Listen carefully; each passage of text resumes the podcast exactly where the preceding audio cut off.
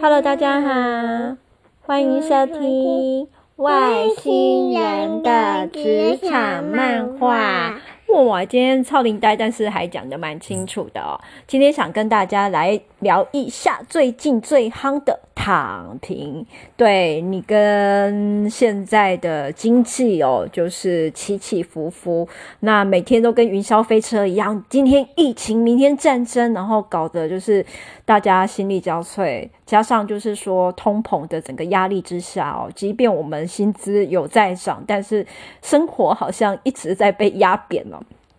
反正有些年轻人就想说，反正呢，我再怎么努力，我好像也没办法，就是够到我理想中的那一片天哦，那种生活品质，不如就躺平吧。哇，那躺平的这一个呃这样子的一个概念哦，应该蛮让人难过的。就是，你今天躺平，然后你如如不动，然后每天只想的就是你要怎么样过下一餐，你怎么样今天过了，然后再过明天了。那这种经济整体的一个萧条的状况，我觉得这其实在台湾哦还不是非常的明确。其实我觉得台湾整体上，因为是一个 M 型化社会，那。有钱人其实还是蛮多的，只是说在这群就是刚出社会哦，他如果没有一个富爸爸的这群年轻人，或许真的是难为了一点哦。毕竟这整个社会上面，呃，总从业人口数哦，它一直在变动。那因为经济变动，只要是呃它的波动很大，那我想大部分呃离开校园的这群年轻人。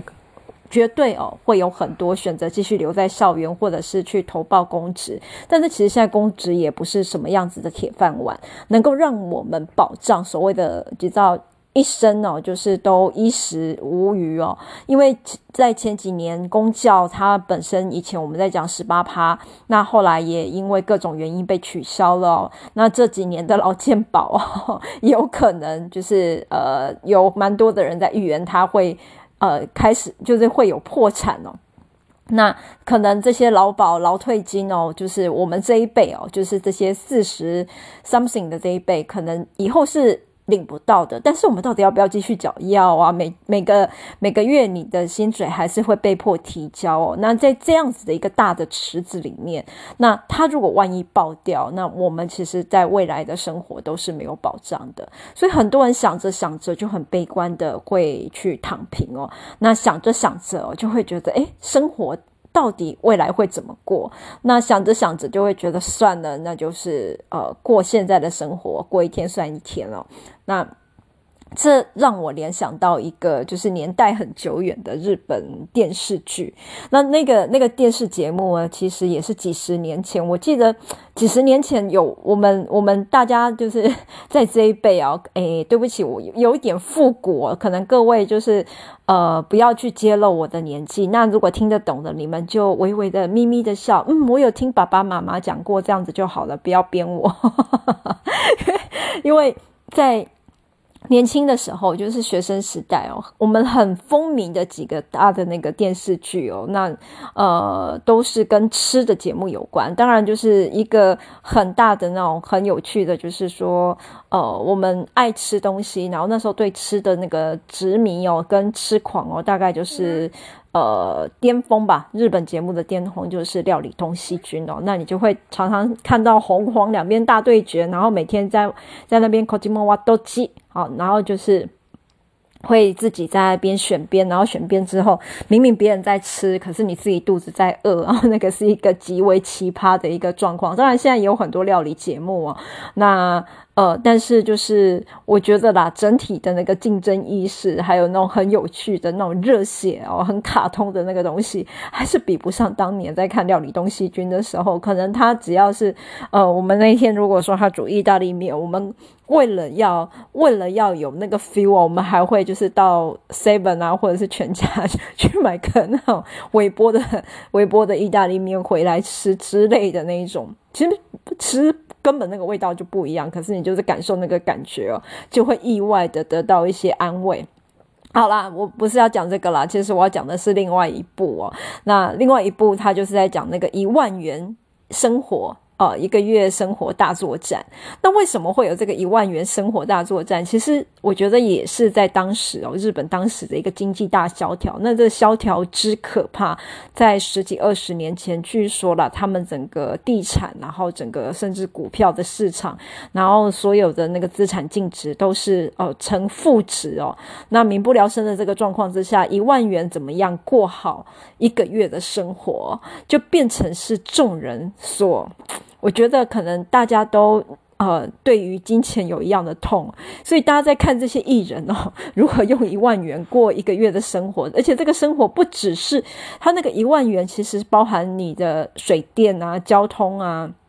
瓦斯费等等等等的东西。那如果你有在日本生活过，或者是有认真哦去，我觉得去住过那个像他们类类似那一种呃民房，因为我们其实有去住那种 Airbnb 了，那你就会发现哇，他们的这些瓦斯公司啦，然后电费啦，然后水表啦，这这类的东西，其实它整个收取的这些东西哦，它每一项服务它收取的费用都很高。那我们不像我们台湾哦，你在叫一些相关的服务，使命必达就算了，然后人家人家那个收费，其实我觉得你还可以在那边 argue，跟 A 加 argue，B 加 argue，日本才不是。我那时候一个朋友啊，那个呃洗脱烘的那个那个洗衣机坏掉了，你光是哦。找他们来看一下，他还不是修理哦，只是找他来看，找他来看约那个时间，他给你收一次钱，然后真正检修的时候，他又收一次钱，而且那个钱的那个价码之高，我都觉得。修几次你会觉得我干脆买一台新的算了，是真的很夸张的那一种，而且他的服务态度还不是很好哦，他还不是那种你请了就来，我要约时间，然后这个时间假日我要加多少钱，那平日我是多少钱，什么时候我不出动的，跟你讲哪有那么方便，所以呃住在台湾的各位呃工作的你们辛苦了，那但是呢你在享受这些服务的人，我也真的得跟大家讲说，我们真的是幸福的，好。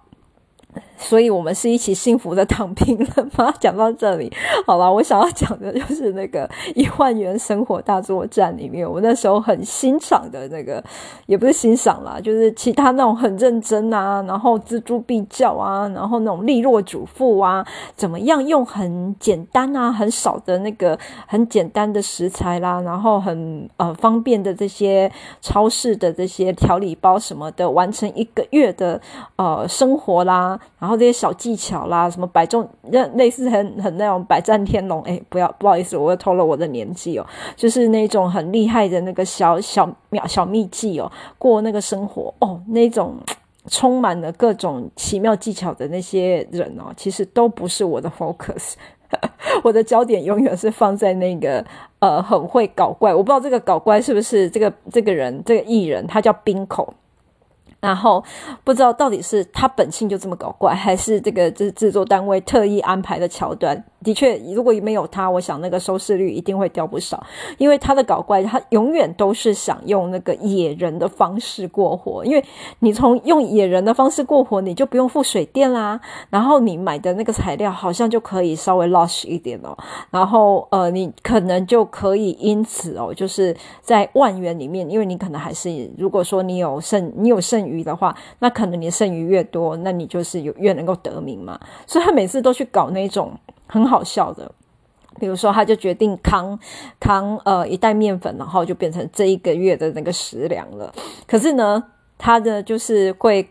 过着一些很神奇的生活，你就哇，他的成本好像很低耶！一袋面粉，那他想要干嘛呢？哦，他自己做揉面啊，做披萨啦，然后呃，历经千辛万苦，好不容易揉面，结果发现揉面没有那么简单，他没办法揉成细面，他可能揉成就是好不容易揉成一条像面的东西，比较大的那个面条或者是什么鬼东西，反正他揉好了，然后可以入口了，也好不容易煮好了，结果他就嗯上桌的时候。好辛苦哦，然后看着他的面条，然后准备要开动了，喊还没有喊完，いただきます，就他的面就被他养的鸡给吃掉。对，他养了一只，他养了一只会抢他饭吃的鸡哦。 所以这其实很有戏剧效果。那他也就是我刚刚说他野人嘛，他有时候想了好前几次，呃，我比如说我为了要煮咖喱哦，我的苹果啦，我的我的这些东西呀、然后可能都是隔壁的好心的农夫啦，或者是菜贩啊，额外赠送啊给我的好材料，然后我就要靠一锅咖喱，我就要活一个礼拜之类的等等的。可是就是他这些呃水果啦东西之类，就是要男人的豪迈。呃，豪迈黑暗料理咯，就是他不会去切什么的，你会看他很用力的把它投进，通通的投进锅子里面，就很认真的熬。那很认真的熬，就是说，你知道日本人他们讲究呃，就是慢工嘛，然后就是熬工，然后你熬久了，反正就是会熬成一锅精华。你看他熬得好高兴，然后味道试着也好开心哦，然后又有 banana，又有 apple，又又有芒果，哦，看起来到底是很丰盛还是很可怕，我们不得而知了。但是他就在那边 oh my oh my，然后一直喊，然后喊喊出来之后，他自己吃也吃得很过瘾，对不对？对，他就是常常就是百密，就是会有这么大一输哦。就熬完之后才发现 瓦斯费跟或者是电费哦，可能因为他熬了太久，就会输给别人之类的。这是就是第二种类型的那一种那一种出锤瓦吉豆。然后，或者就是后来，他因为这些现代化的生活科技，在上面各叠了各种胶啦，瓦斯费过高啦，然后那个电费过高啦，然后或者就是说材料费不小心就失手，然后因为因为他不小心失手，比如说把整个买的想要买的材料给弄坏了、弄砸了、弄傻了，然后只好重买之类的，就变从大赢变成大输。后来就想说好，那我就去海边的废墟小屋里面，我去捕鱼过活总可以了吧？那你就看到一个热血的男性哦，然后 然后可能就是在那个。冬日寒风瑟瑟的那种天气之下，跳到海里面去捕鱼，然后一边捕鱼一边流鼻水，然后全身瑟瑟发抖，然后好不容易抓到一条鱼、两条鱼哦，抓到之后就是也不会杀，然后稀里呼噜的，可能就是用呃最原原 就用那个最原始的方式哦啊，可能用什么一根铁叉啦或什么，然后就是生个火。就这样烤了吃哦，那你我不知道各位想法如何吧？就是这种很很野味的这个方式过生活，好像也是。诶，反正也是可以过活啦。总之，如果说你是在活在末日、活在原始哦，然后这样子的那个状况里面，你的确可以靠这样子，好像过上还不错的生活。像我先生之前哦，有一阵子他就是在活在一种末日电影的恐惧里面。怎么说？因为之前有一部我忘记什么名字的日本电影，因为那是不是很大咖的电影，但是它里面的电影就是说，诶，不知道为什么哦，所有的那个电。电电力突然间就是完全失效，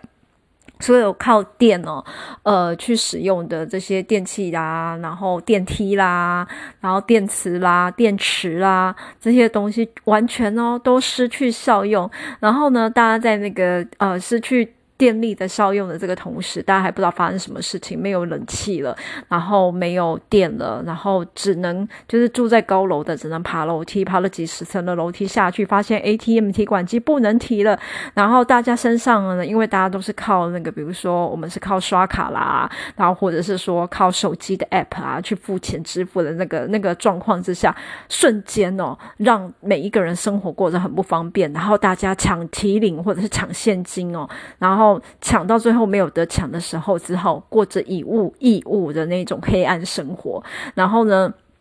住在东京的一家人呢，为了要为了要活下去呢，他们也历经了千辛万苦哦。然后不能就是大家本来想要坐飞机哦，回到就是比较有丰富资源的乡下去过活，但是发现诶，机场满满的人哦，满满的人，但是机场也不能够运作，只好呢就是想办法去拿脚踏车，骑着脚踏车骑骑的骑过的原野，骑过的荒原，然后骑到爸爸断腿，然后谁谁谁失踪哦，然后反正后来就是。又就是在破镜重圆之后，就是整个家族又因为遇到好心的农家哦，然后可以借住，然后好心农家本来想说，哎，更孤独啊，你们就跟我下来住，他们就没有，他们就一路骑骑骑从呃东京不知道骑到了哪里，反正。就就骑到九州还是哪里，骑到了外婆家哦，那就过了就是很原始的那一种呃农家的生活。之后，anyway，呃，不知道几年之后店回来了，大家就是露出开心的笑容，然后我先生就会呈现出说，对对对对对，你们现在呢所有的银行转账，所有的东西哦都靠呃都靠电啊，然后只会用。呃，手机啊，用 Line Pay 啦，你们过这种生活，万一如果没有电了，你们就知道，好，这种末日生活，我就我讲的就是那种有点末日感的那种末日生活，它其实就是这样子在阐述我这个冰口，就是用这种方式在诠释哦，当时的一个呃，就是一个生活观、一个经济观、一个价值观。那我觉得这种很极致的这个呈现呢、其实也多少 让。当时那种极度焦虑的日本人，应该有了一个解放的、释放的出口。当然，不可能每个人都能够操作到那么极致了，但是的确，他也给大大家带来了蛮多的欢笑。可是呢，你看我们现在就是说，很多年轻人对于未来没有太大的希望，然后对于社会呢，就是有很多的不理解哦。那我们在现有的职业的选项里面，似乎也不是那么能够给我们带来很强劲的，我觉得一个生活的动能啦。至少我们用劳力在换取我们生活品质的这一段，的确不能够像前面我们的长辈或者是在上一代他们遇到的是那么好的时代。那不。好的时代，难道就没有就是没有办法过好的生活吗？我觉得其实倒不至于这么悲观呐、啊。就身为我们自己，就是刚好是在这中间呢，我觉得是还蛮。尴尬位置的一个青壮年哦，我们或许见证过很好的时代，我们父母那个时代，他们在烟脚木前烟脚木的时代，他们其实的确创造了奇迹，但是他们也的确在他们生命当中遇到了大起跟大落。那我们在呃落的这个承接，可是我们生长在他们大好的那个时代，其实我们的童年相对来讲都是宽裕而且舒适的，只是到我们这一代来讲，就是说我们。能够享用的资源有限，然后我们能够承接的东西有限，在社会上这个好棒的位置哦，就是说我们能够创造奇迹的位置也不是那么多了，所以我们这一代其实很可惜的，有很多就是可能只能守成，或者是说在开创局呃开创局面的这个部分没办法有那么大的格局。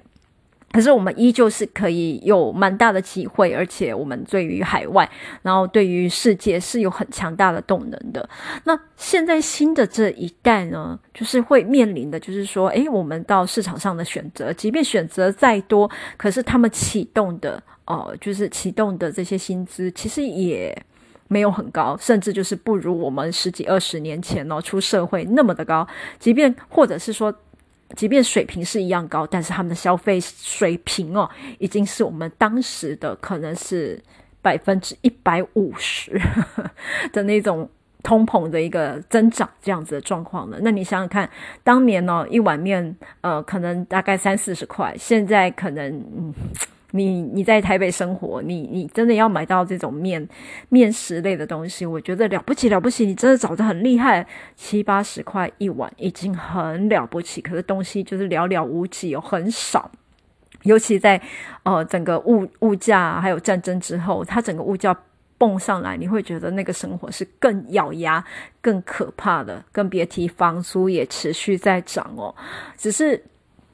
我觉得就是呃，我在人资界看了很久，就是说，我不，我觉得或许呢，我们要有这样的警惕哦。我觉得。你们不要只是说啊，现在没有什么机会，我们就躺平。我倒不认为是这么悲观哦。我倒觉得就是说，这种阵痛其实其实是大家哈应该要去反省，然后找出新的出路的时候。因为我觉得台湾人其实有我们自己本岛的优势啦，那只是我们有没有办法就我们目前的优势，好，或者是我们自己对自己的认识，其实这回到个人也是一样。我们对自己的认识，然后去放把我们自己放对位置，一定有我们可。可以发挥我们长处的地方，